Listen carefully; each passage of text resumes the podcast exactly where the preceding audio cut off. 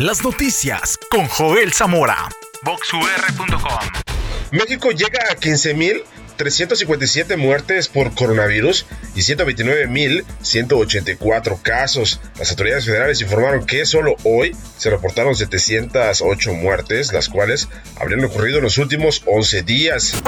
En otro contexto, luego de 19 años en prisión, el exgobernador de Quintana Roo, Mario Villanueva Madrid, salió de la clínica donde se encontraba. El exmandatario abandonó el lugar este miércoles en medio de un operativo en el que intervino la Guardia Nacional.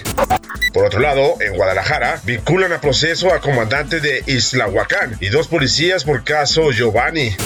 Y mire usted, en cinco estados concentran el 50% de fosas halladas durante la 4T. Esto lo informó la propia Secretaría de Gobernación. Alejandro Encinas expuso el reclamo de gobiernos estatales por publicar datos de desapariciones, fosas clandestinas, cuerpos exhumados. Acusó que fiscalías estatales pretenden ocultar información relacionada a personas desaparecidas.